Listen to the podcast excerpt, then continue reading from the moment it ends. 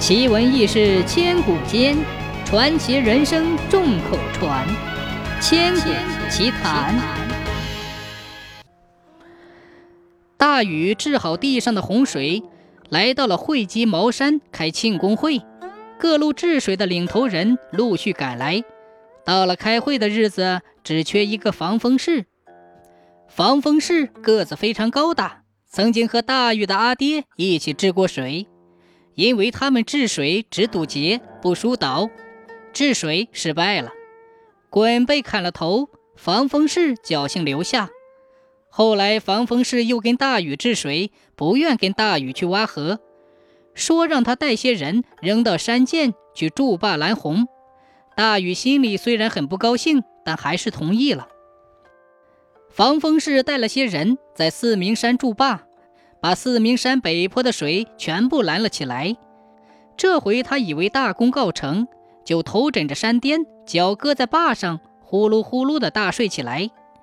不料转身时脚一蹬，大坝倒了一大截，山洪哗啦啦的往下泻，搞得余姚百姓死伤惨重。等到防风氏重新把坝筑好，已是大禹在茅山开会的第二天。防风氏懊懊丧丧的来见大禹，大禹十分气愤，就问身边的执法人：“损坝泄洪、毁田伤人，该如何定罪？”执法人说：“立斩。”大禹点了点头，便叫随从把防风氏绑了去杀头。因为防风氏个子很高，跪在地上，执行人的刀子还够不着他的脖子。于是大禹就叫人建了一个刑堂。